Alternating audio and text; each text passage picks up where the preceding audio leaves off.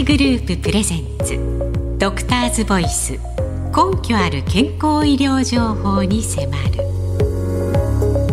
こんばんは。ジャーナリストの笹恵理子です。ドクターズボイス。根拠ある健康医療情報に迫る。今日は年内最後の放送になります。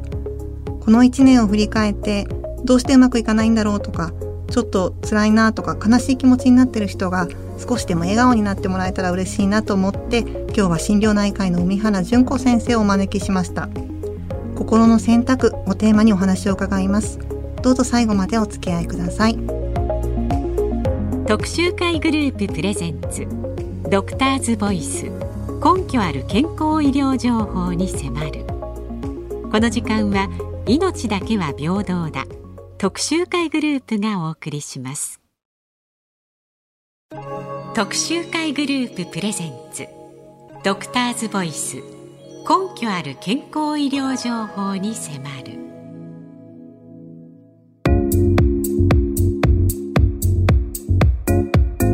以前よりできることが減ってしまった。失敗すると立ち直れない。他人が幸せそうで羨ましく感じる。忙しいとイライラして周囲に当たってしまう。こんな自分ではダメだと感じるあなたにおよそ30年ストレス性疾患と関わってきた心療内科医の海原純子先生が教えます。ストレスに強くなる防衛術。ダメだと感じる自分から脱出し人生を豊かに楽しく生きるにはどうすればいいでしょうか。三原先生よろしくお願いします。ます。まあ今日はちょっと根拠に迫るというこの番組っぽくないといえばないんですけれども、心の選択をテーマに、はい、三原先生にお話を伺いたいと思って。あの実は私の友人なんかもすごく楽しみにしているって前回の放送の後にあのメールを もらったりしたんですけども、はい、先生普段産業医として企業として関わってらっしゃるそうですが、はい、近年こうお気づきのこととかありますか？やっぱりこの2年3年ぐらい本当にねあのストレスで体調を崩したりとか悩んでる方が本当に増えましたね。増えました？うん、増えました。それはどういうご理由か？やっぱりこの、まあ、例えば環境が変わるとか、はい、あのそれだけじゃなくてあのやっぱり日本経済が大変じゃないですか。はい、企業も大変だし、えー、そうすると人手がこう人件費削減でカットされてしまい、うん、そうすると正社員の方にすごい負担がかかる、うん、それから非正規の雇用の方はあのいつまでこの契約がね、きっちりまた次延長になるかどうかっていうと不安になるんですよね。だからそういう、あのまあ本来の業務うんとはちょっと違うところで人間関係悩んだりとか経済のこと心配になったりっていうことでそのやっぱり不安とかね怒りっていうのは人間の心の活気を低下させるんですよ。あ不安とか怒りは心の活気を低下させるんですね。だからそそのことでこううつ状態になってくるってこと。あうん、そういう人が増えているってことですね、はい、そうですね。とても厳しい状況ですよね。あの意外に皆さん自分の気持ちには気づきにくいっていうところを私はなんか先生の話を見たり聞いたりするうちに感じるようになったんですが先生ご自身もねあのこの話をしているのか分からないですけど顔面神経麻痺をされたこともあって、ね、私の場合はまあまあ仕事しなきゃ仕事まあ私があの医師としてあのこうやってる時代ってその女性の医師がすごい少ないし、はい、それから私はあのまあメディアでいろいろ仕事してたのでやっぱりそういうことをやるとその医療業界からもあまりいい目では見られないのね。あテレビとかラジオで喋ってるなんかいい加減だっていうそういう時代でしたから、はい。はい、そうするとあの本当に失敗できないのでっていうところで。あの100%ややるところを120%ぐらいやらないとやっとこうまともに見てもらえないっていうところで我慢しすぎたっていうところがありましたよね。はい、先生のご本の男はなぜこんなに苦しいのかっていうご本でも、我慢の限界っていうのが帯にあったんですけれども、えー、我慢してる現代人が増えてきていて。うん、というかもう本当にねあの我慢せざるを得ない状況ってあるあるんですよ。私あの本当にね、はい、企業の方とかお話ししてたりとかあるいは私あの新聞のね読売新聞の人生案内やってるんだけど、えー、そこでも随分こう女性の方ね主婦の方からも相談が来るんだけど、はい、我慢しないと生きていけない。要するに例えば、もうそこで自分が嫌だってって言っちゃったら生活できないっていうところで我慢しちゃう。っていうところで気持ちが落ち込むっていうことがすごく多いんですよね。我慢はいけないことなんですか？我慢は表現していくっていうのはよく先生のお話そうだからあの我慢しないでその自分の気持ちを表現する場所を作ったりとか、はい、それからそれを理解してくれる仲間がいたりすると随分違うんですね。あの私たちの中で民間でできることね、はい、政府ができることじゃなくて、えー、民間でできることとしてはまずは、はい、その、まあ、家庭なりそれから部なりの一つのコミュニティの中で、コミュニケーションをいかによくとって、はい、あのいい関係を作っていくかってこともすごい大きな課題ですね。これをやるとだいぶ違うんです。だからこのコロナ禍の状況でも、はい、まあ、私たちができることとそれからあの企業の単位としてできることと、はい、それから国としてできることっていうのがあると思うんですね、えー、だから、まあ、私たちとしては私たちができることを一生懸命やって、はい、でもダメだよってことをきっちり表現する。あの政府なり行政なりに伝えていくってこと2つやんないと片っぽだけじゃダメだってことですよね。なるほど。そうですか。でもそもそも自分自身の気持ちに気づいていかないといけないかなと思うんですけれども、その今ちらっと申し上げましたが、海原純子先生のご著書、男はなぜこんなに苦しいのかっていうのに基づき、あの今皆さんがストレスに気づかないふりをしていないかどうか、ちょっと危険信号を上げてみました。まあ、これから挙げるタイプが自分と似てるもしくは自分ともうそのような思いを感じているという人は後半にあの心のストレスの予防や回復力を海原先生に伺いたいと思いますのであのぜひ聞いてみてください。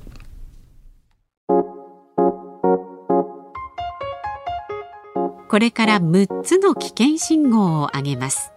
当てはまる人はストレスに気づかないふりをしていないか自分の心に問いかけてみましょう。優秀に見られるのに実はアルコールに頼る毎日。仕事が辛いと誰にも相談できない。急に自分の能力が通用しなくなった。どんなに頑張っても人事評価で報われない。やたらと攻撃してくる上司がいる。配偶者の機嫌がいつも悪い。ドクターズボイス。はいいかがでしたでしょうか？三原先生はたくさんのご本を出版されていますが、中でも2016年に出版された何度かご紹介していますが、男はなぜこんなに苦しいのか？は男性に限らず働く女性もご覧いただくと、なるほどと納得できることばかりで、自分だけじゃないんだなと感じることができます。あの今日あの私の方で勝手にちょっとご本の中を改めて読み直していてその中で今日皆さんにあのストレスの対策法といいますかあの取り上げたいポイントを2つ挙げさせていただくと1つは人は現状にあるものや手に入れたものの環境にすぐ慣れてしまう。これ海原先生のよく読売新聞の人生案内の回答欄にも よくそういう視点で書いてあってすごく勉強になってるんですがいかがですか？これねあのまたこの番組エビデンスってことだ。から、はい、あのエビデンスあるんですよ。あの、ね、これハーバードの調査なんですけど、はい、あのアメリカってまあ年末ね宝くじすごいでしょ？ええ、でアメリカもすごいんですよね宝くじって。あそうなんです、ね、5億とか10億とか当たる。でなんかこうずっとほら当たらない人がいるとこうだんだん増えてくるのもあってすごいのね。で5億とか10億とか、はい、例えばさ採算はよあの年末ジャンボの2億円があったら、はい、一生幸せに暮らせると思います？思っちゃいます。でしょ？これあったらみたいな。でしょ？で、そのアメリカの宝くじのその高額宝くじの、その後の精神的な幸せ度調査っていうのをやったんですよ。そうすると当たった直後はもちろん、はい、もうだ絶好調に幸せなんだけど、これだんだん目減りするのよ。23か月するとなんか幸せ度がだんだん減ってくるんですよ。で1年ぐらい経つと平均的アメリカ人ってあんまり変わらなくなっていう。あ数億当たってもですか？そうそう10億当たってもダメなんですダメなんです、ね、ということはね人はやっぱりねないものを求めるのね。なるほど、うん、結婚も仕事もそうですよね。そうあればいいなって、はい、で結婚したら大したことなかったから。で私はからそうですか？とか子供生まれて「あ。生まれてくれてありがとう」って言ってな1年ぐらい経つとうるさいなと思うでしょ、だからやっぱりあるものを一回見るっっていうことすごく違いますよね。なるほど、うん、手に入ったものはすぐにそれはそれだけを見つめてると減ってしまう。そうなんです。あ、すごく勉強になりますね、皆さん。もう一つはですね、あの、あともう一つポイントを私の方で勝手に挙げたんですが、はい、嫌な場所でも居心地よくするっていう発想が、いつも宮原先生のお話にはあるんですね。人は自分にとって嫌な環境にいるとき、逃げるか、先ほどの話ですが、我慢かの二者択一になりがちっていうことです、うんうん、そうですね。あの、まあ、どうしようもない場所からは逃げてください。命の危険があるとかっていう時は逃げる。私も逃げます。はい、ただ、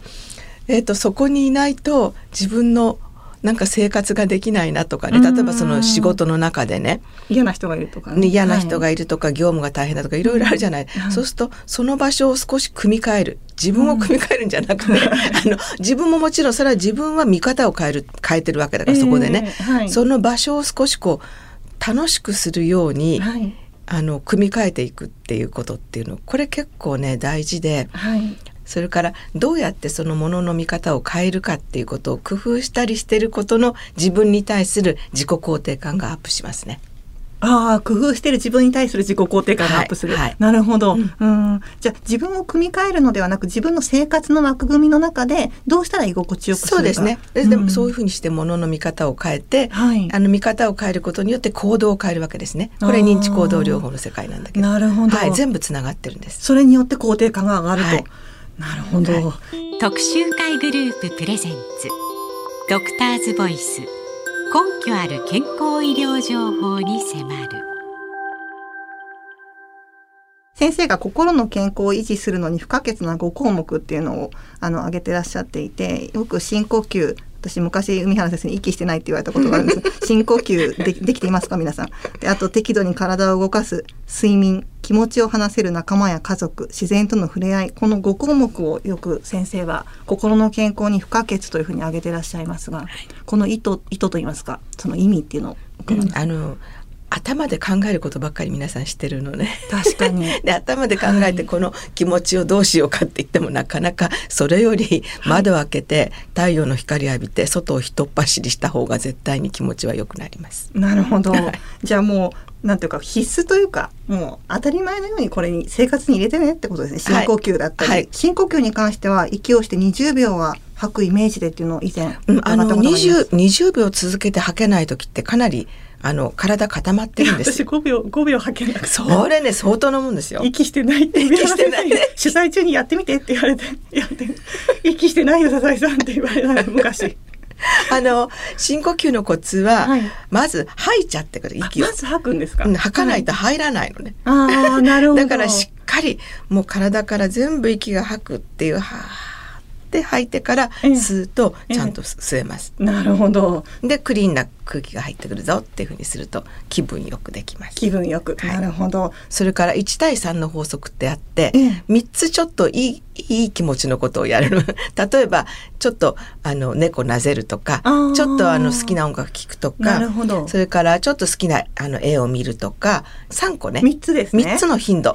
のそんなすごいことじゃなくていいの。ちょっとしたいいことを3やると、すごい気分よくなるっていうのはあそうですか、うん、でそれやりながら深呼吸してであのストレッチしたりして体を緩めてっていうことでまあちょっと洗うクレンジング一日のクレンジングはね。なるほど。素晴らしいですね。私もなんか皆さんどうでしたでしょうか？私もちょっとこの話を聞きながら元気になってきたんですけど。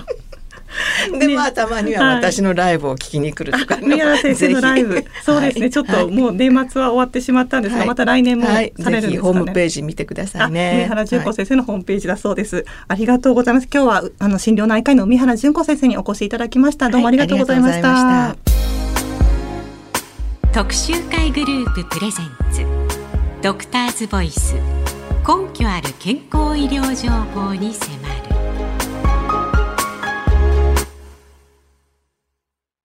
特集会グループプレゼンツ。ドクターズボイス。根拠ある健康医療情報に迫る。この時間は命だけは平等だ。特集会グループがお送りしました。ャーナリストの笹井恵理子がお送りしてきました。ドクターズボイス根拠ある健康医療情報に迫る。本日の放送いかがだったでしょうか？いやもう私この仕事に就く前から海原先生が本当に大好きで発信されるものを見聞きしてきてもう先生のどこが素敵かってやっぱりいつも上から目線ではなくてこう私たち普通の医師以外の普通の一般の人たちと対等に語りかけてくれてで悩んでたり元気がない人がこう今すぐできることをお話ししてくれることかなっていうふうにすごく思います。今日もですね私自身この1年振り返って頑張ったんだけれども報われないこと多いなと思う中であの本日の収録で元気をいただけました。リスナーの皆さんはいかがだったでしょうか。さて次回は新年1月4日の放送となります。東北大学加齢医学研究所の滝康之先生をお迎えしまして生涯健康の脳頭脳の脳ですねをテーマにしたいと思います番組では引き続き感想や取り上げてほしいテーマなどお待ちしておりますメールの方は drv、ドクターの略 dr、ボイスの v で drv.1242.com、drv.1242.com また今日の放送は毎週月曜日のお昼頃にアップされるポッドキャストで聞くこともできます。検索窓にドクターズボイス DRV と入力して番組ウェブサイトにお入りください。私もこの海原先生の回は絶対に聞き直そうと思っています。それではまた来年もご一緒させてください。お相手は笹江里子でした。あなたの明日、そして来年が新たな一歩でありますように。